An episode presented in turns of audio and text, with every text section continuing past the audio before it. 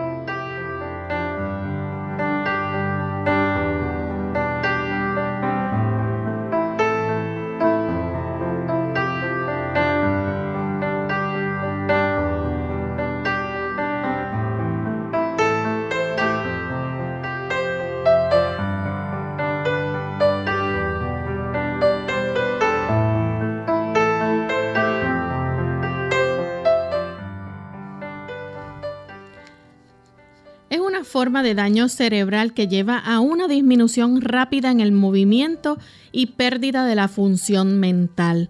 Hoy en Clínica Abierta vamos a estar hablando acerca de la encefalopatía espongiforme transmisible.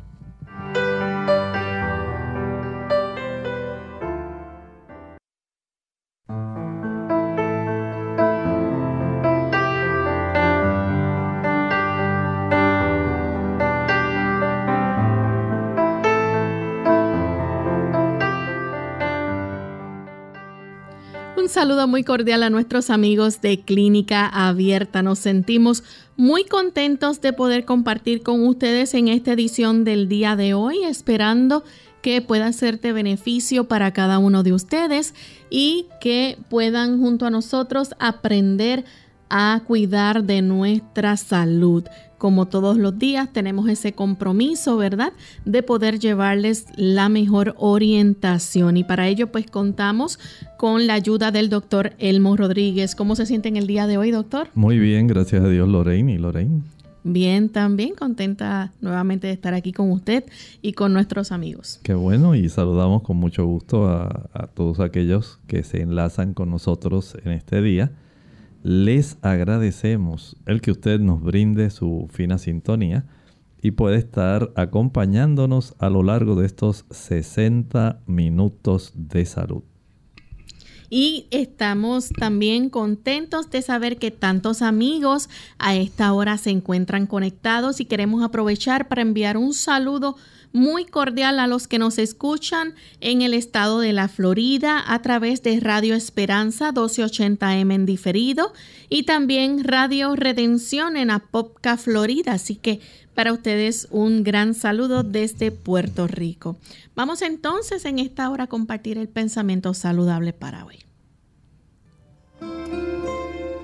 Nos dice el pensamiento saludable. Los cereales, las frutas carnosas, las oleaginosas y las legumbres constituyen el alimento escogido para nosotros por el Creador.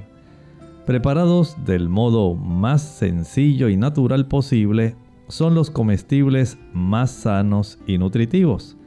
Comunican una fuerza, una resistencia y un vigor intelectual que no pueden obtenerse de un régimen alimenticio más complejo y estimulante.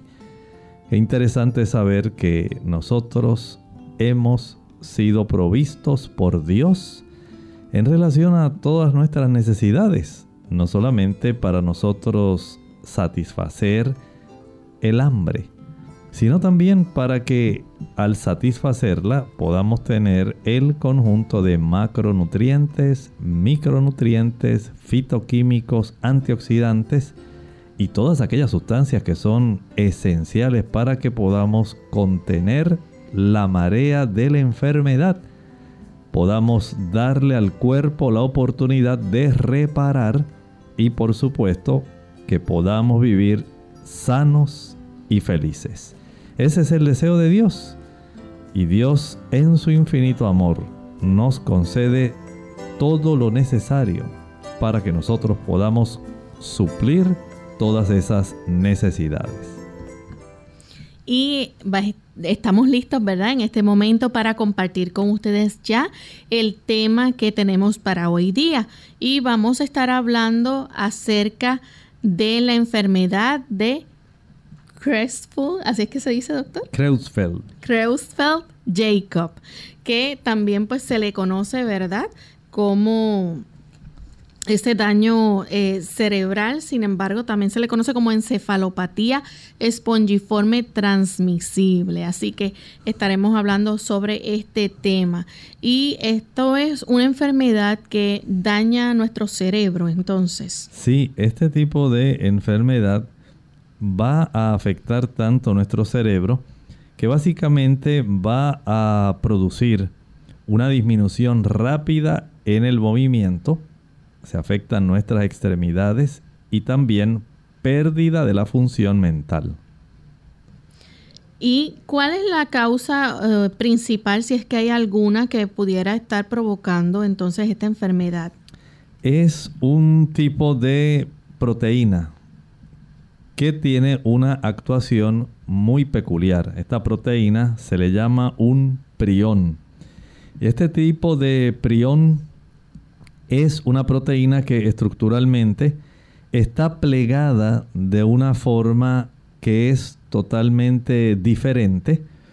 Y aunque un prión no es un virus, no es una bacteria, no es un parásito, no es un hongo, tiene por su estructura una capacidad para alterar las proteínas que están en las inmediaciones, ahí cerquita de donde este prión llega, y comienza a alterar a su vez esta proteína la estructura de las proteínas que están anexas a esa, a esa proteína que acaba de entrar, a ese prión. De tal manera que este tipo de estructura al funcionar, induciendo a las proteínas que están a su alrededor a plegarse de otra manera, comienza entonces a disminuir la capacidad de que esas proteínas puedan funcionar adecuadamente. Este tipo de sustancia proteica, por eso se le llama de PR de proteína IN infecciosa, es una proteína infecciosa. Es así como se ha catalogado a este tipo de proteína que tiene esta peculiaridad y que se ha descubierto que induce al desarrollo de unos trastornos dentro de nuestro sistema nervioso central. Esos trastornos facilitan el desarrollo de la placa amiloidea y esta placa amiloidea tiene mucha relación con otras enfermedades que usted conoce.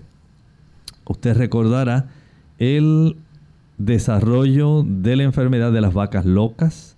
Usted recordará también que hay un trastorno que incluye la placa amiloidea que es muy frecuente, se llama el Alzheimer.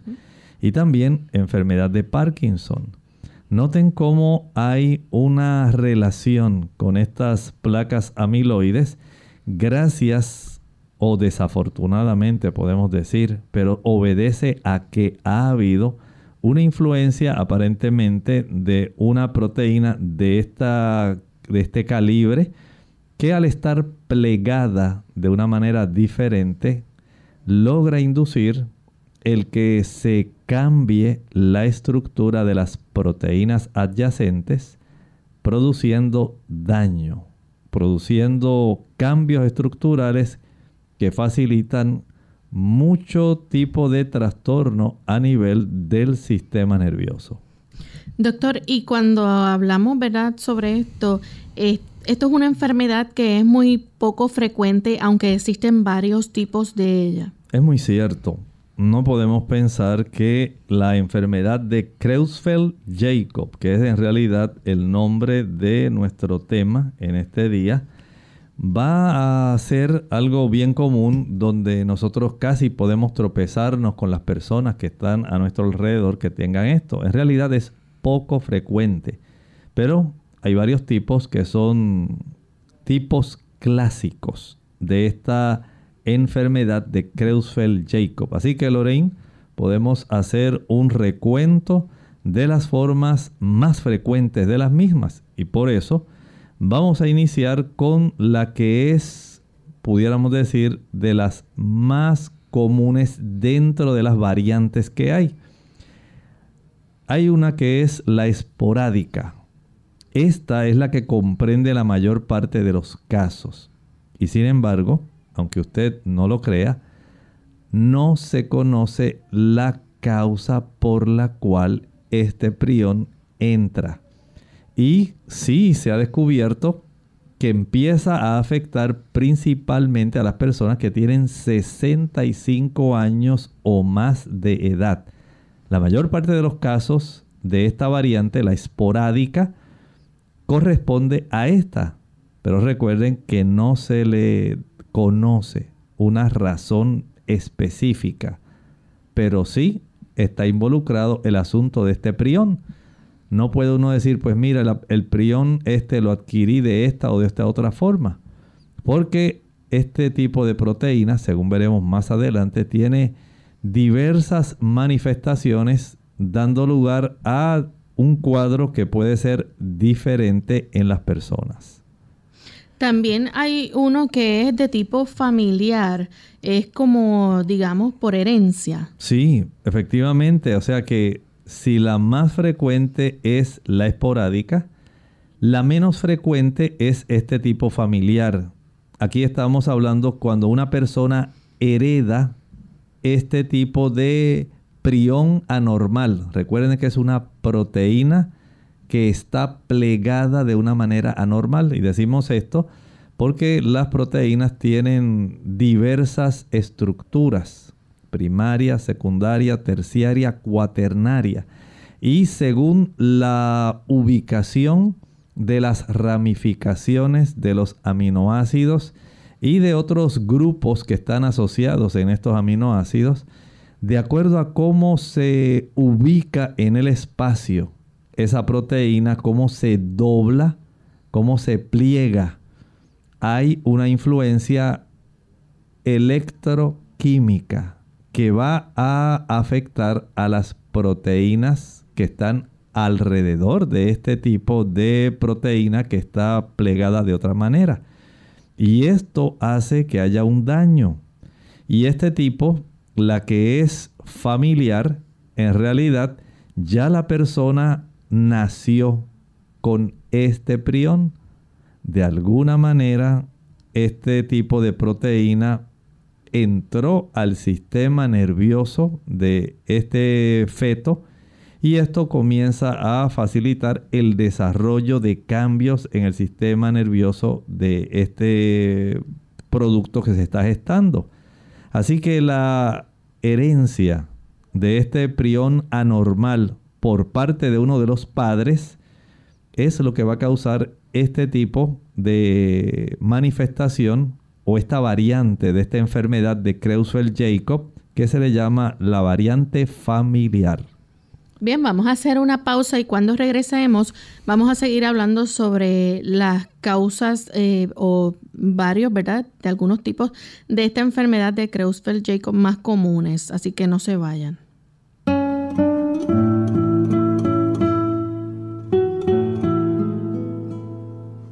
Nos preocupamos por lo que un niño será mañana, pero se nos olvida que ya es alguien hoy.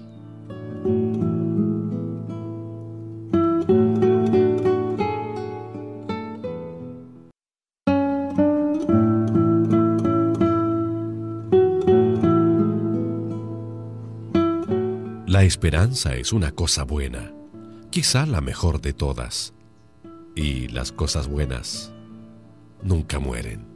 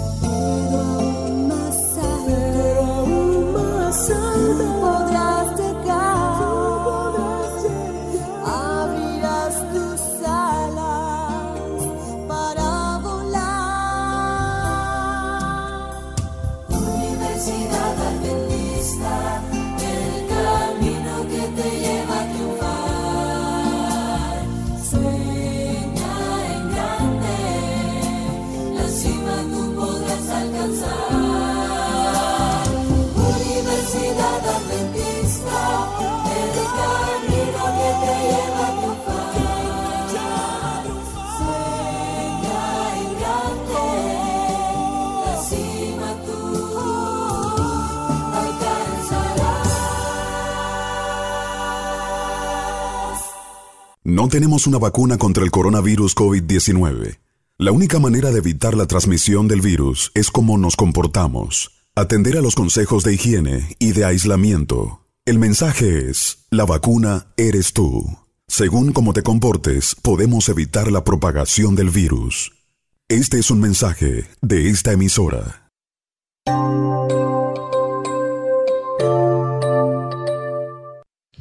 Ya estamos de vuelta en clínica abierta, amigos, y seguimos hablando sobre la enfermedad de Creutzfeldt-Jacob, donde ocurre un daño cerebral que lleva entonces a que disminuya ese rápido, eh, eh, haya una disminución rápida, debo decir, en el movimiento y en la pérdida de la función mental. Eh, en la pausa o antes de la pausa, debo decir, el doctor nos mencionó algunos de los varios tipos clásicos que pueden ocurrir dentro de esta enfermedad y nos habló acerca del tipo esporádico, que es el que comprende la mayoría de los casos, ocurre sin una razón conocida y más o menos es a la edad promedio de, de los 65 años que inicia. También está el tipo familiar, que es más bien, ¿verdad?, eh, por herencia y es poco frecuente este tipo. Pero también tenemos entonces la que es adquirida. Doctor, ¿nos puede explicar en detalle un poco sobre a qué se refiere esta? Esta en realidad, Lorraine, es una variante y es la forma relacionada con la enfermedad de las vacas locas. Usted recordará que hace unos años atrás, especialmente en Europa, específicamente en Francia e Inglaterra, se comenzó a observar un comportamiento muy raro en estos animales. Eh, los animales tenían trastornos al caminar en sí y desarrollaban un comportamiento muy anormal. Esto llevó a que se comenzaran a hacer estudios en estos animales y se descubrió que este tipo de prión estaba infectando el sistema nervioso de estos animales y estaba facilitando el desarrollo de esta enfermedad que eventualmente así se le denominó las vacas locas. Y usted recordará cuántas cabezas de ganado se sacrificaron porque literalmente esto comenzó a afectar toda la industria cárnica, especialmente en Inglaterra y en Francia. Y estos animales tuvieron que ser enterrados. Se hicieron grandes fosas para poder disponer de los cadáveres de estos animales. Y muchos países eh, comenzaron a impedir que entraran carne de estos países a sus países, o sea que no hubiera importación de carne de estos lugares. Este tipo de enfermedad no está limitada solamente al consumo de carne contaminada, sino también hay una variante de esta enfermedad de Creutzfeldt-Jacob que se llama iatrogénica. Esto es que es causada por algún procedimiento médico. Y por ejemplo, se puede transmitir, se puede adquirir este tipo de prión para el desarrollo de la enfermedad a través de una transfusión de algún derivado de sangre. Y esto podía causar, recuerden que estos priones, una vez ingresan en el cuerpo, ellos, al igual que ocurre con cualquier agente infeccioso, y no estoy diciendo que el prión en sí sea una bacteria, sea un virus, sea un parásito. Aquí estamos hablando de una proteína que está anormalmente doblada. Y esto está causando ese daño que produce bastantes cambios dentro del sistema nervioso. Y este tipo de variante, la que se causa por procedimientos médicos, puede ocurrir por transfusiones de sangre y sus derivados. Podría también transmitirse, y todavía puede ocurrir, a través de un trasplante o sencillamente por algún instrumento quirúrgico que esté contaminado. Noten entonces que hay algunas variantes de este tipo de enfermedad que no corresponde a lo familiar, no corresponde a la que es esporádica, no corresponde tal vez a que la persona haya ingerido algún tipo de alimento contaminado con esta, este producto de las vacas locas. Esta más bien fue por procedimientos médicos. Y doctor, nos gustaría entonces saber, ¿hay otras enfermedades que están relacionadas con esta enfermedad de Creutzfeldt-Jacob eh, y que ¿verdad? sean causadas por priones? Sí, hay muchas otras, Lorraine. Entre ellas podemos hablar de la enfermedad consuntiva crónica. Esta se le ocurre básicamente a los venados. Está también el Kuru, K-U-R-U esta afecta principalmente a las mujeres de Nueva Guinea, quienes comen los cerebros de aquellos parientes fallecidos como parte de un ritual funerario. A nosotros eso nos parece una cosa asombrosa. Pero esto es parte de los rituales funerarios que tienen en Nueva Guinea y da un tipo de condición parecida a esta enfermedad eh, que puede estar relacionada. No queremos decir que necesariamente sea causada por esto. Pero en esta enfermedad de Creutzfeldt-Jacob tiene estas otras, digamos, eh, parientes, otro, otro tipo de enfermedad parecido, pero que no es en realidad este tipo de situación. Hay también la encefalopatía espongiforme ovina. Esto quiere decir que ocurre en las ovejas. Hay también otras enfermedades humanas que son hereditarias, que son poco frecuentes, como la enfermedad de Hermanns Straussler Schenker y el insomnio familiar mortal. Todas estas que hemos hablado, recuerde que son enfermedades también causadas por priones que pudieran tener, digamos, un tipo de relación, un tipo de parentesco, si lo queremos hacer todavía así para poder comprenderlo, en relación a este tipo de situación. Por lo tanto, eh, podemos darnos cuenta de que sí hay otras condiciones que no necesariamente eh, resultan ser la enfermedad de Creutzfeldt-Jacob, que es nuestro tema de hoy, sino hay otras más que a consecuencia de la presencia de priones dentro de las personas pueden dar estas variedades que son sumamente asombrosas. Así que hay otras enfermedades también humanas hereditarias muy poco frecuentes como la enfermedad de Gerstmann-Straussler. Así es. Y, el insomnio familiar mortal. Exactamente. ¿Cuáles son los síntomas entonces de esta, de esta enfermedad de Creutzfeldt-Jacob y qué, puede incluir, qué podemos observar en el paciente? Bueno, este cuadro es bastante peculiar. Esto puede incluir cualquiera de las siguientes eh, situaciones, signos y síntomas. Por ejemplo, esta persona puede desarrollar demencia, una demencia que empeora rápidamente en el transcurso de unas pocas semanas o meses. Fíjense cómo se desarrolla una demencia que empeora muy aceleradamente. No es asunto de que va a tomar años, pocas semanas o meses. Y algunas veces puede acompañarse de visión borrosa. También la persona, por ejemplo, pudiera decir que tuviera problemas en el caminar. Sí, la marcha se afecta. Recuerden que, por ejemplo, cuando presentamos hace un momento el asunto de la enfermedad de las vacas locas, esta era parte de la situación, parte del cuadro que presentaban estos animales. Tenían mucho trastorno para ellos eh, trasladarse, moverse. Esto ya le daba una señal a, las, a los ganaderos de que había un problema.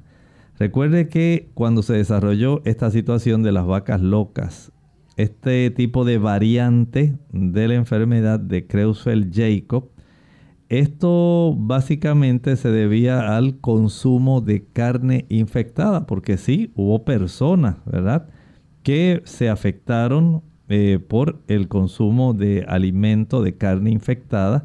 No fueron muchas. En esa época más o menos llegaron a registrarse unas 200 personas en todo el mundo. Y la mayor parte de, ellas eran, eh, de ellas eran personas jóvenes. Y esto pues básicamente eh, se detectó en los países de Inglaterra y Francia. Así que dentro de esta situación, eh, el aspecto de la deambulación, cuando estábamos introduciendo nuestro tema hoy, les mencionamos que esta situación de la enfermedad de Creutzfeldt-Jacob es un daño cerebral que lleva a que usted tenga una disminución rápida en el movimiento y además tenga una pérdida de la función mental. O sea que esta condición afecta a nuestro sistema nervioso periféricamente y centralmente. En la periferia nos trastorna la capacidad de nosotros realizar un movimiento que sea coordinado adecuado. Y en el sistema nervioso central comienza a disminuir nuestras capacidades por ejemplo, lo que estábamos hablando hace un momento, el desarrollo de demencia, una, demencia que empeora rápidamente. Y este asunto de la marcha, cambios en la marcha, en la forma de caminar, es otro, un dato que nos está diciendo que se ha desarrollado esta condición. Doctor, ¿y la persona puede presentar, por ejemplo, eh, confusión, hasta desorientación? Sí, puede presentarla, y no solamente eso, hasta alucinaciones. Esta persona puede escuchar, puede ver cosas que en realidad no existen.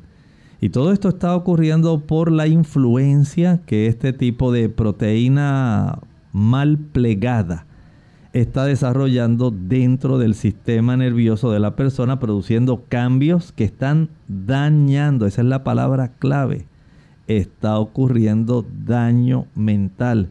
Y esto pues incluye el que se afecten zonas de nuestro cuerpo que van a estar presentando este tipo de evidencia. La confusión, la desorientación, los cambios en la marcha, las alucinaciones, ya sean visibles o audibles. Vamos en este momento a hacer nuestra pausa y cuando regresemos continuaremos con este interesante tema y si ustedes tienen alguna pregunta también la pueden compartir con nosotros. Ya volvemos. Más vale prevenir que curar.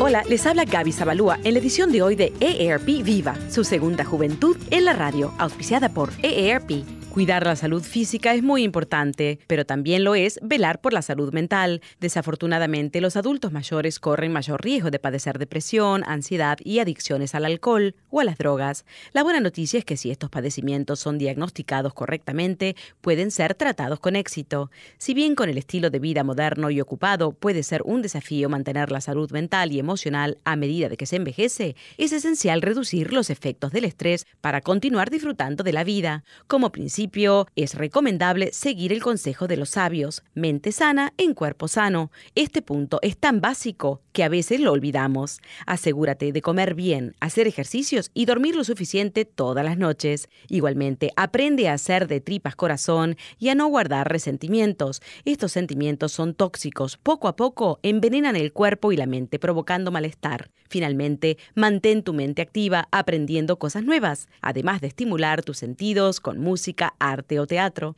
Por supuesto, todo esto tendrá mayor sentido y efectividad si además fortaleces las relaciones con tus seres queridos. El patrocinio de AARP hace posible nuestro programa. Para obtener más información, visita www.aarpsegundajuventud.org oblicua viva. Los nervios del cerebro que relacionan todo el organismo entre sí son el único medio por el cual el cielo puede comunicarse con el hombre y afectan su vida más íntima. Cualquier cosa que perturbe la circulación de las corrientes eléctricas del sistema nervioso disminuye la fuerza de las potencias vitales y como resultado se atenúa la sensibilidad de la mente. Unidos con un propósito, tu bienestar y salud.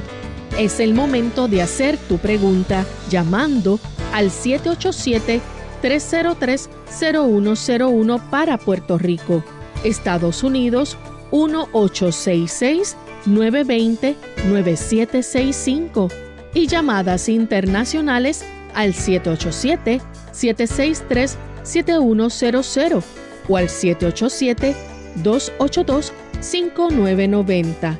Clínica Abierta, trabajando para ti. Ante el nuevo coronavirus COVID-19, no debe cundir el pánico. Pandemia no es un sinónimo ni de muerte ni de virus mortal. Esto no significa que vamos a morir todos. El mensaje es, la vacuna eres tú. Según cómo te comportes, podemos evitar la propagación del virus. Este es un mensaje de esta emisora. Clínica Abierta. Ya estamos de vuelta en Clínica Abierta, amigos, y hoy estamos hablando con ustedes acerca de la enfermedad de Creutzfeldt-Jacob. Antes de la pausa, el doctor compartía con nosotros acerca de los síntomas que se pueden incluir dentro de esta condición, pero tenemos una llamada. En esta ocasión se comunica Carmen de Caguas, Puerto Rico. Adelante, Carmen, con la pregunta. Buenos días a todos y bendiciones. Es para preguntarle al doctor con relación a la demencia leve, cómo, cómo sigue creciendo y formas de evitarla. Gracias.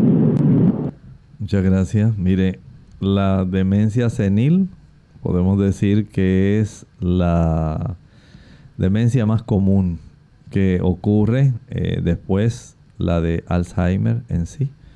Y la demencia senil, pues básicamente podemos darnos cuenta de que tiene mucha relación con la calidad de la cantidad de sangre que llega al cerebro. Las personas, especialmente aquellas que consumen productos ricos en ácidos grasos saturados y aquellas que consumen productos ricos en colesterol. Estamos hablando del consumo de productos de origen animal, leche, mantequilla, queso, carne, huevos. Estos productos van a facilitar, por un lado, que las grasas saturadas produzcan inflamación interna dentro del endotelio de nuestro sistema circulatorio arterial. Y ese tipo de inflamación estimula a que se deposite entonces ese tipo de molécula de colesterol que se le llama LDL, las lipoproteínas de baja densidad. Mientras más se acumulan, el proceso inflamatorio atrae células, atrae macrófagos que van a estar oxidando los ácidos grasos que van a estar depositándose, se le agregan fibroblastos, se le agrega calcio y por supuesto el tapizado de la molécula LDL para evitar que la manifestación de la inflamación en ese endotelio, en esa capa interna de las arterias se siga desarrollando. Al hacer esto se desarrolla la placa de ateroma. Mientras más se obstruye el diámetro interno por donde la cantidad de sangre tiene que pasar para llevar oxígeno y nutrimentos a las neuronas, a la glía, a los astrocitos. Cuando eso no ocurre, entonces comienza a haber una insuficiencia. Es como cuando el corazón comienzan las coronarias a obstruirse. Y ya cuando alcanza un 60% de obstrucción de ese huequito de la arteria, del lumen, comienza entonces procesos de reducción de incapacidad de recibir la cantidad de sustancias necesarias para sostener la vida de esas células. Cuando ocurre en el corazón, a usted le da un infarto. Cuando ocurre en el cerebro, le da un accidente cerebrovascular, pero en lo que llegue el accidente cerebrovascular, en muchas personas, al reducirse el flujo sanguíneo, especialmente de aquellas arteriolas más pequeñas que llegan a la corteza.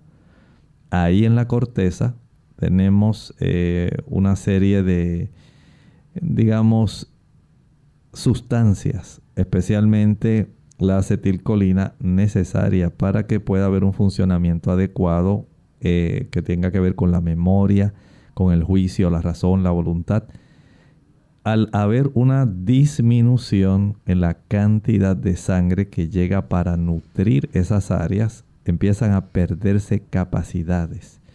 Pero también en los núcleos inferiores del cerebro y en las regiones medias, cerca de ahí del cuerpo calloso, donde nosotros tenemos unas regiones especiales, que está la amígdala y otras estructuras que son necesarias para el almacenamiento. Todo eso se va perdiendo, esas capacidades, sencillamente porque no hay una buena cantidad de sangre llegando. Si no hay una buena cantidad de sangre, no va a haber una buena cantidad de oxígeno, no va a haber buena cantidad de aminoácidos para hacer eh, acetilcolina, serotonina, dopamina. No van a llegar las vitaminas. Así que la persona empieza a deteriorarse y empieza a dar señales de demencia. Pero todo ocurrió sencillamente porque ya a nivel de las carótidas comienza a estrecharse la cantidad de sangre que puede recibirse. Y si en la región más amplia, más ancha, en el tronco, comienza a haber una incapacidad para suplir Imaginen ustedes según las ramificaciones van desarrollándose y haciéndose el diámetro cada vez más pequeño, más pequeño, más pequeño. Si fuera un árbol, digamos el tronco, lo más ancho, y arriba donde está ese pequeño, esa pequeña estructura, el tallito que sostiene la hoja, sería lo más pequeñito, sería la arteriola. Si el tronco abajo hay una obstrucción, imaginen ustedes cuánta cantidad de nutrimentos va a llegar arriba. Y esto es básicamente el mecanismo del desarrollo de la demencia senil. Si usted quiere evitarlo, el gran consejo, evite aquellas sustancias que dañan el interior de sus arterias. Hablamos de los ácidos grasos saturados, el colesterol, leche, mantequilla, queso, carne huevo. No importa que sea carne blanca, que sea pescado, carne roja. Esto va a estar facilitando eso. Y si usted no se ejercita, todavía peor. Porque por lo menos ejercitándose, las arterias mantienen un diámetro interno más abierto que ayuda. Si usted no ingresa una mayor cantidad de oxígeno porque a usted le gusta estar sentado todo el día básicamente ahí mirando su teléfono celular, su teléfono móvil y comprime su pecho de tal manera que por la postura impropia impide una buena ventilación, menos oxígeno llega. Si usted no se alimenta adecuadamente para que las moléculas de glucosa para que esos aminoácidos que van a ayudar a constituir el desarrollo eventual de los químicos del cerebro, la acetilcolina, dopamina, serotonina, noradrenalina. Entonces usted está sufriendo pérdida. Y todo ese conjunto de factores va a facilitar que usted vaya perdiendo sus capacidades mentales. Tenemos en línea telefónica María. Ella nos llama de Toa Alta. María, bienvenida. Sí, buenos días. Buen día. Eh, quería eh, saber, una persona que lleva un régimen alimenticio pues bien estricto, todo vegetariano, este y le han hecho algunos estudios, tienen la, la, la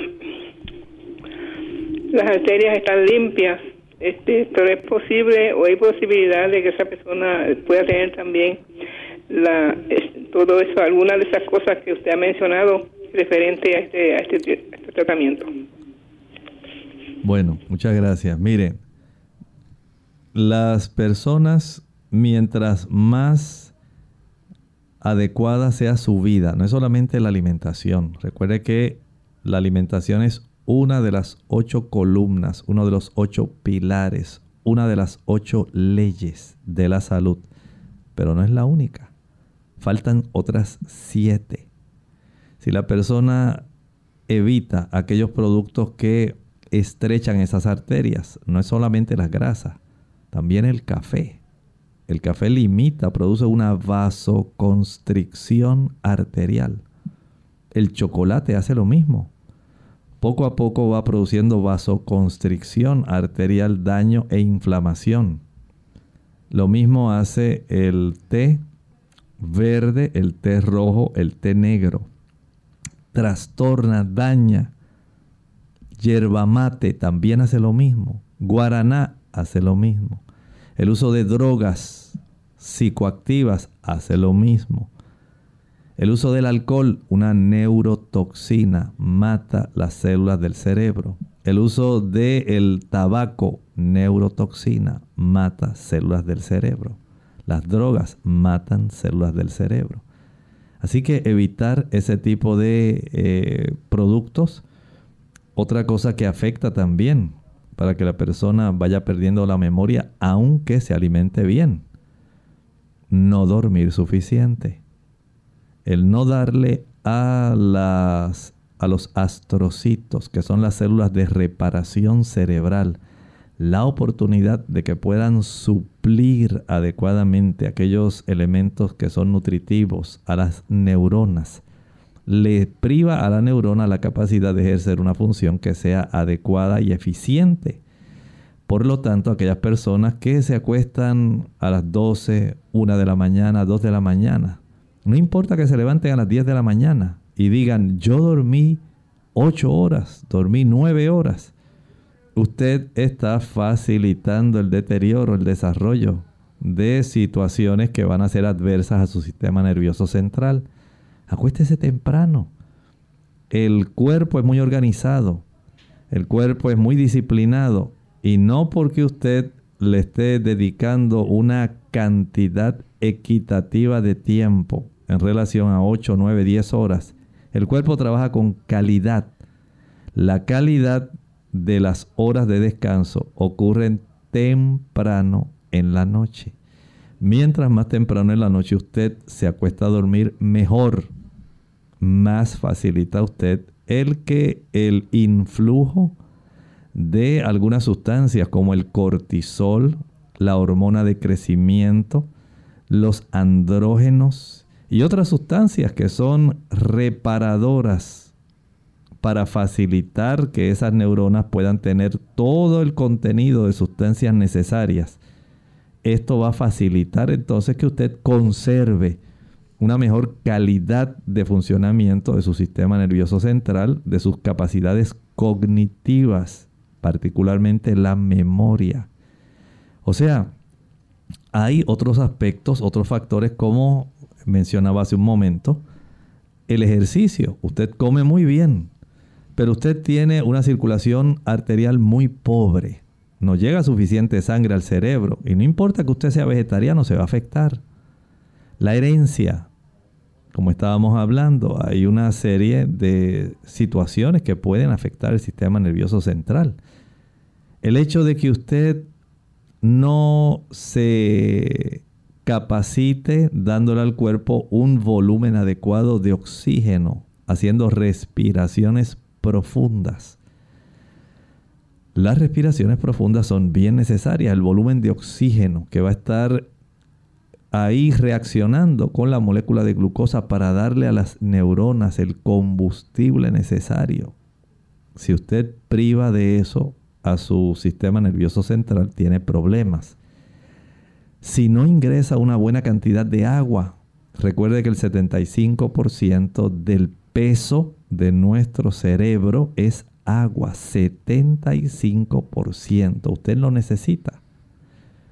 Note entonces cómo cuando nosotros obedecemos las leyes de la salud de Dios y confiamos en Él, a Jehová vuestro Dios serviréis, y Él bendecirá tu pan y tus aguas, y yo quitaré toda enfermedad de en medio de ti. El Señor nos garantiza el cuidado, la salud, no solamente porque usted sea vegetariano, sino porque usted está poniendo en Él su confianza y está obedeciendo, está siguiendo aquellas leyes de la salud que le facilitan el poder trabajar en su cuerpo. Doctor, también otra cosa que se puede observar es la persona que va a estar presentando esa falta de coordinación, puede sufrir tropezones y hasta caídas. Claro, dijimos al principio del programa que esta enfermedad de Creutzfeldt-Jacob es una forma de daño cerebral que disminuye rápidamente el movimiento. Así que cuando se comienza a observar una falta de coordinación, los tropezones, las caídas, cambios en la marcha, ya esto nos está avisando que está desarrollándose con un tipo de condición que más bien es degenerativa. Y este tipo de influencia, como estábamos mencionando, ocurre en pocos meses. Es muy rápido el deterioro que sufre la persona. También entonces va a sufrir rigidez muscular. Sí, puede haber esta rigidez muscular que facilita, por ejemplo, los tropezones, las caídas, que la persona no pueda levantar adecuadamente sus piernas y se tropieza más fácilmente, la incoordinación y el desarrollo de fasciculaciones. Hay unas contracturas eh, involuntarias que se van a estar desarrollando que están demostrando como dijimos, que se está desarrollando la enfermedad. O sea que este cuadro puede incluir cualquiera, no quiere decir que tiene que incluir todo lo que estamos hablando, pero puede incluir cualquiera de estas de estos signos o síntomas. Y la persona eh, pudiera ponerse con algún tipo de sensación de sentirse como nervioso. Sí. En la introducción mencionamos cómo la persona comienza a perder sus funciones mentales. Persona no solamente puede sentirse nervioso, confuso, desorientado, puede también sentirse sobresaltado. Pueden desarrollarse cambios en la personalidad. Noten cuán destructiva resulta este tipo de sustancia, este prión, al estar conformado su orientación, su pliegue, de una manera anormal, como trastorna todas las proteínas que están en sus inmediaciones. ¿Y puede presentar cambios de personalidad? Sí, cambio de personalidad, somnolencia, convulsiones, movimientos espasmódicos repentinos y, e, e incluso, Lorraine, hasta dificultad para hablar. Noten que dentro de las discapacidades que forma, hay varios tipos de efectos situaciones que van a estar desarrollándose. Doctor, entonces, ¿qué tipo de pruebas se le va a realizar a este paciente? ¿Qué es lo primero que se va a evaluar? A este paciente hay que evaluar su estado nervioso central, ¿verdad? Su sistema nervioso, su estado mental. Esta persona va a mostrar problemas de la memoria, problemas del pensamiento. Hay que hacer una evaluación de su sistema motor para saber cómo están sus reflejos, cómo está la fuerza, la coordinación y otras funciones físicas. Si este paciente, por ejemplo, comienza a mostrar reflejos anormales o, en lugar de eso, un aumento en la respuesta de los reflejos, si hay un aumento del tono muscular, si este paciente desarrolla, como estábamos hablando, los espasmos musculares, las fasciculaciones, ese tipo de contracciones involuntarias, si eh, tiene una respuesta donde se sobresalta fuertemente, si hay también debilidad o atrofia muscular, es decir, pérdida del tejido muscular, todo este tipo de situación, todo este cuadro que el médico va a estar desarrollando, especialmente un neurólogo, el que va a estar evaluando generalmente todo este conjunto de signos y síntomas para poder ir entonces desarrollando un diagnóstico presuntivo. Así que dentro de esas evaluaciones que se van a, estar realizando, ¿verdad? Se van a estar observando eh, si hay esos reflejos anormales, ese incremento del tono muscular, esas fasciculaciones, este, hasta debilidad. Todo eso, mire, este paciente o esta persona va a tener pérdida de la coordinación. Recuerden que también va a desarrollar cambios en el cerebelo. ¿Y de qué se encarga el cerebelo? Pues mire, tiene mucho que ver con la coordinación muscular de nuestro cuerpo. Y si no hay una buena coordinación, usted se va a estar tropezando, cayendo, trastornos en la marcha. Es decir, el cerebelo, que es parte de nuestro sistema nervioso central, se va a trastornar y se le puede realizar, Lorraine, también un examen ocular. El examen ocular puede mostrar zonas de ceguera que tal vez la persona no está notando. Pero estos son, eh, digamos, dentro de los estudios del sistema nervioso, dentro de la evaluación nerviosa, esto es una parte intrínseca para saber y nosotros sospechar que la persona está desarrollando este problema. Bien, Doctor, entonces, aparte de esas evaluaciones que se pudieran realizar, obviamente se le va a tomar muestra de sangre, tomografía, electroencefalografía. Claro, miren, hay exámenes de sangre para descartar otras formas de demencia y para buscar marcadores que algunas veces se presentan con esta enfermedad.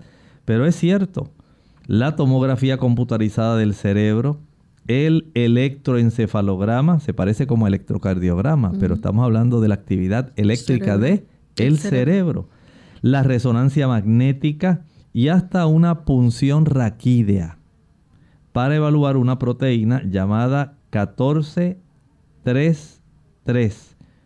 Esto, por supuesto, es lo más cercano que podemos hacer porque lamentablemente no le vamos a obtener a la persona una biopsia del cerebro para decir, oh, efectivamente está desarrollando este problema de Creutzfeldt-Jacob por un prión. En realidad es dificilísimo, ¿verdad? Que se pueda hacer esta biopsia para confirmación de, porque a nadie, ¿verdad? Básicamente se le va a practicar una toma del tejido cerebral para saber que tiene esto. Doctor, y también es posible que la persona entonces eh, se le pueda llevar a cabo un tipo de biopsia? Eso sería muy difícil. En realidad no... Pudiéramos decir que mejor en la autopsia, Lorraine, mm. al final, cuando la persona muera, entonces ya uno puede tomar una muestra del tejido y decir, oh, sí, definitivamente, esta persona tenía Creutzfeldt-Jacob causado por un prión. ¿Cuál es el tratamiento a seguir? ¿Existe alguna cura específica para esto? Bueno, es en realidad difícil. No hay una cura conocida para esta enfermedad. Más bien lo que se ha podido hacer es probar diferentes medicamentos para poder retrasar esta enfermedad. Por ejemplo, si la persona quiere alguna infección, se le puede dar un antibiótico. Si comienza a tener convulsiones, se le empiezan a dar fármacos contra la epilepsia.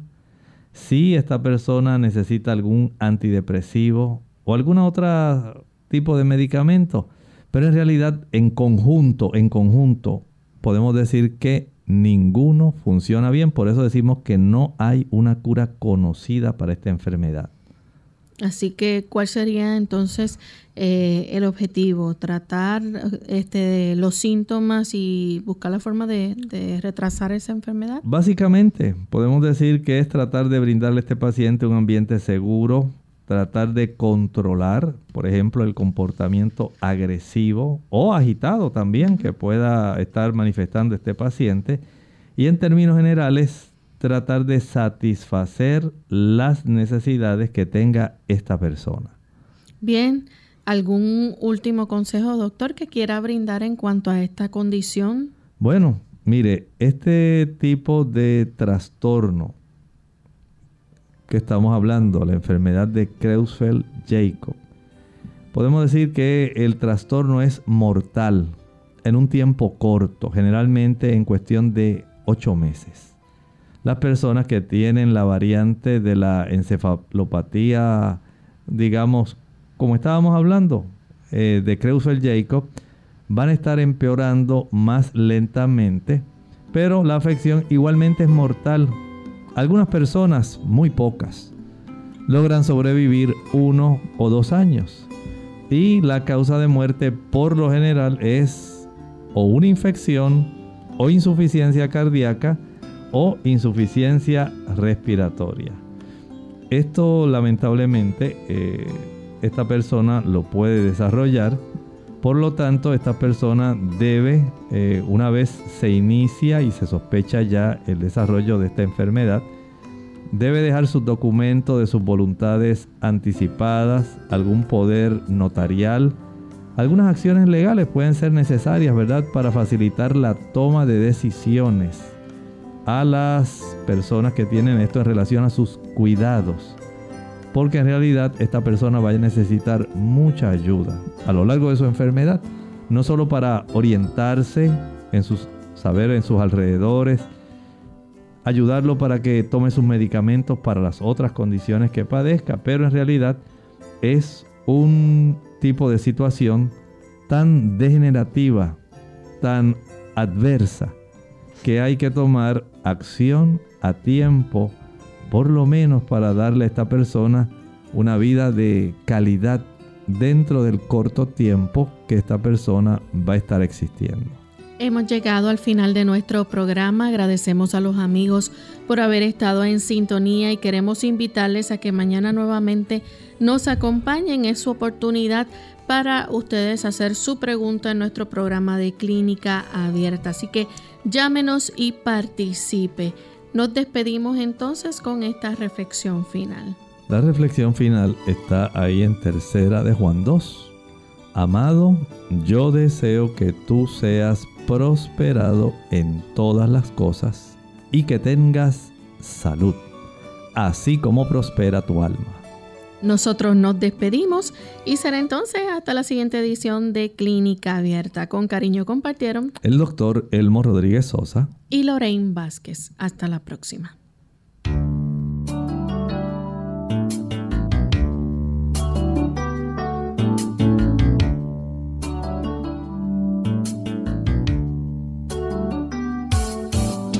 Clínica Abierta. No es nuestra intención sustituir el diagnóstico médico. Antes de poner en práctica cualquier consejo brindado en este programa, usted debe consultar con su médico. Hasta la próxima.